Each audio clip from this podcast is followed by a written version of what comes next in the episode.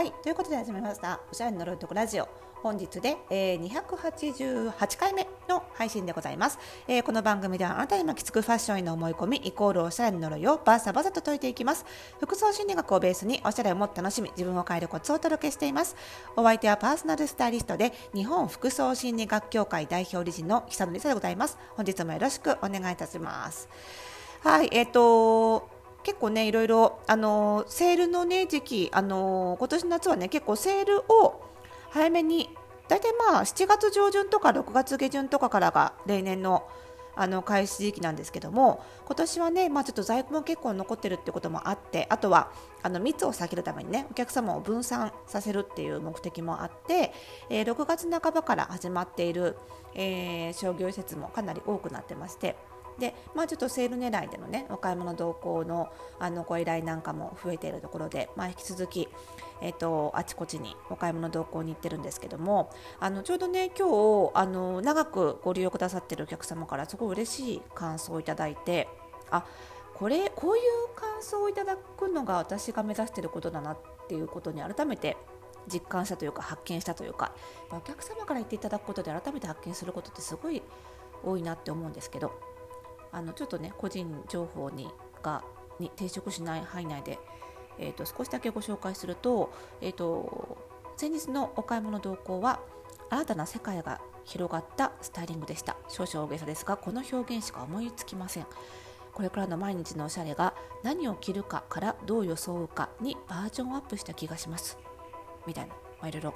はいいただきまして。なんかこれすごい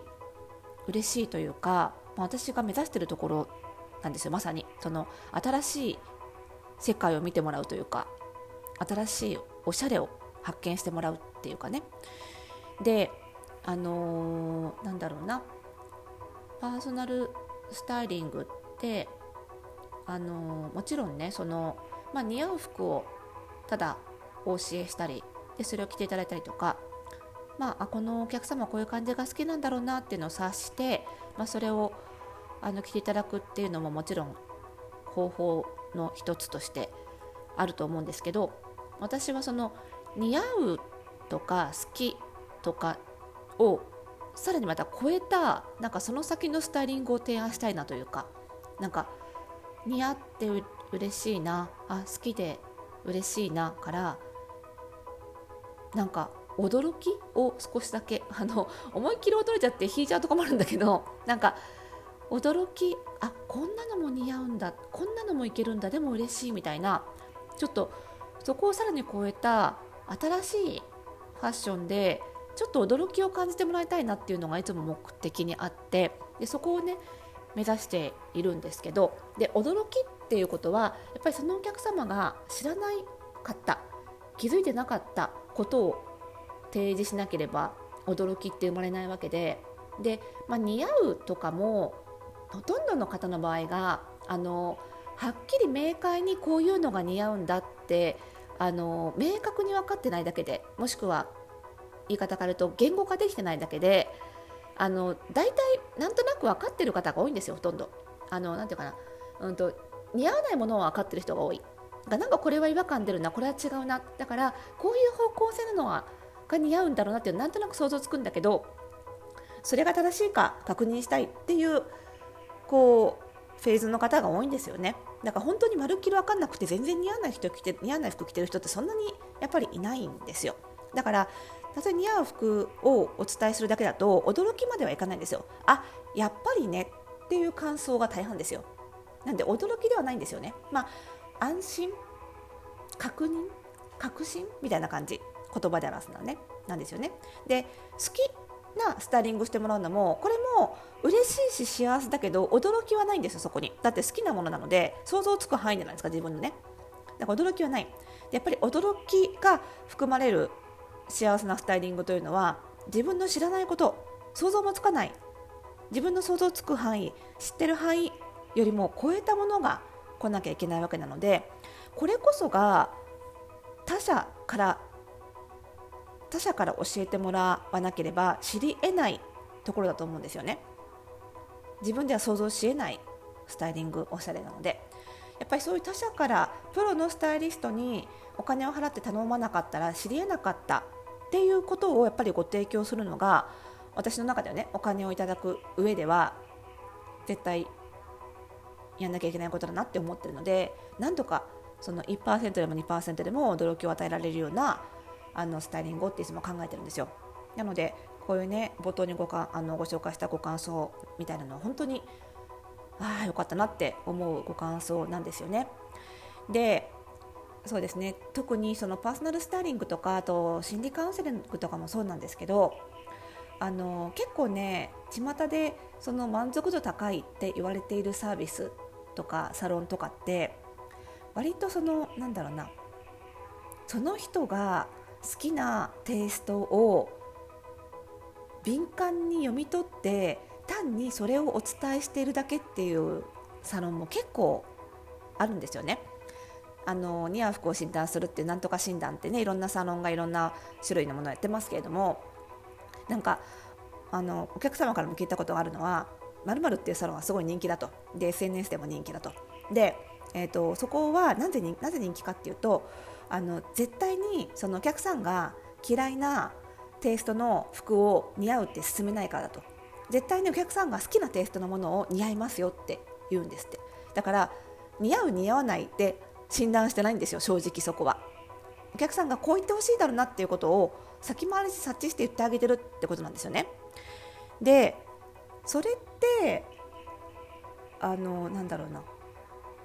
癒しにはなったとしてもそのばかりの癒しにしかならないと思うんですよね。でこういうご時世で私も癒しみたいなものは提供したいと思うんですけどやっぱり意味のある癒しを提供したいなと思ってるんですよね。で癒しって言葉を使おうと思った時にねちょっとね意味をさ大辞典大辞典で調べたんですけど肉体の疲れ精神の悩み苦しみを何かに頼って解消したり和らげたりすることって書いてあるんですよね。ででも解消したり和らげたりって書いてあるんですけど解消と和らげるって全然違いますよね。解決するかちょっとその場だけ気が紛れるかぐらい違いますよね意味合いが。でその似合う服診断しますよって言ってお客様呼んでそのお客様の好きな服をね似合うよって背中を押してあげたところで和らげるその場限り一瞬気持ちを和らげる意味の癒しにはなっても悩みを解消した解決したっていう意味の癒しにはならないですよね。もちろんその場限り和らぐ癒しもあのあっちゃいけないとは言わないんですけど私はあんまりそれは求めてないというかあのそれを提供しようとは思っていなくてやっぱり意味のある癒し治すというか解決するっていうことにやっぱりこだわりたいなっていうふうに思ってるんですよね。なんかマッサージとかもそうだと思うんですよ。あのー、私が知ってるマッサージというか整体というか、まあ、治療家の方で本当に予約が取れない方がいるんですけどその方って単な単純にそのその場限りの癒しじゃないんですよねそれこそ。あのちゃんと体を治すわけですよまず。治してで体が例えば肩が凝ってたって肩こりが治っていくと絶対その治ってきた人ってさらにその先の何か新しいことを始めようとするんですよ。例えばあ体が治ってきた。体がよく動くようになってきた。じゃあ運動してみようかなとかね。ちょっとあの頑張ってみようかな生活みたいなことをすると今度こう運動した疲れちょっと生活頑張ったいつもより張り切って動けるようになったから動いた疲れが出てくるわけでそうすると今度その運動した筋肉痛の治療とかよりよく体を動かせるように。初めは、えーと、マイナスをゼロに戻す治療だったのが今度ゼロをプラスにする治療になっていくんですよね。やっぱりそれが私本当の癒しだと思っているんですよね。でもマッサージでもなんとなくその時マッサージされたらその場は気持ちいい。けどまたすぐ肩こり戻ってきて永遠と通い続ける。意外とこっちの方が儲かったりするんですけど。でそういうのも多いじゃないですか。でやっぱりスタイリングも当然この人のところに行ったら絶対自分の嫌いなスタイリングは進めないし私がこれ似合うといいなって思ったものを必ず似合うって言ってくれるっていうのはそれは確かにその場は癒しになるんだと思うんですけど。でもじゃあその服いいんだと思って着てったらやっぱりあんまり周りから評判良くなくってとかやっぱり鏡見るとちょっと違和感があってまた行って。でもまたそこのサロンに行ったらいやその服で大丈夫ですなって言われてあそうなのかとその場は安心してまたその服着たらまた評判が悪くてねこれ肩こりが治んないマッサージ屋さんと一緒じゃないですか？って思うんですよ。であのー、特にこういうスタイリングってあの内面まで考慮してスタイリングしますっていう風に掲げてるサロンに結構多くてでも内面まで考えてスタイリングしますよっていうのは、まあ、うちが言い始めたことなんですけど相手が喜ぶことだけを言うことを指すわけじゃないんですよね。あの心理カウンセリングってまさにそうでカウンセリングってそのクライアントさんが喜ぶことを言うことがカウンセリングではないわけですよね。やっぱりそのクライアントさんにとって耳の痛いことでも治療の過程で言わなきゃいけないことは言っていかなきゃいけないわけでそれをどのタイミングで言うかどうやって伝えるかまで含めてカウンセリング技術なんですよね。だけどそういったカウンセリング学んでなくてもちょっと人の感情の動きに敏感っていうこのなんかセンスみたいなの持ってればある程度相手が喜ぶことだけは言えちゃったりするんですよ。カウンセリングの知識がなくても。だからそういう人が結構内面を意識したカウンセリングあのカウンセリングとかスタイリングしますよって言っちゃうケースが多いんですけどそれってやっぱりね長期的に見るとそのお客さん相手のためにはあまりならないのでねあのすごく受けてるお客さんとしては気持ちいいんですけどやっぱりちょっと提供者側としてはそれはちょっとあんまりやっちゃいけないことだなっていうのは気をつけなきゃいけないななんて思いますし改めてねあの今日いただいたお客様の感想を読んで私自身もやっぱり簡単なのでね正直。あのお客さんが好きなスタイリングにの方に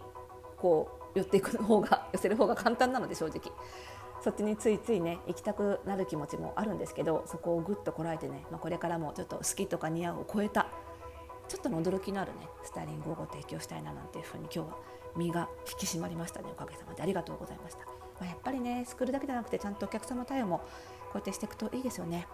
頑張りたいと思います。はいということでまだまだ皆さんからの、えー、お悩みなどをお待ちしてますのでね番組概要欄にありますマシュマロからお送りください。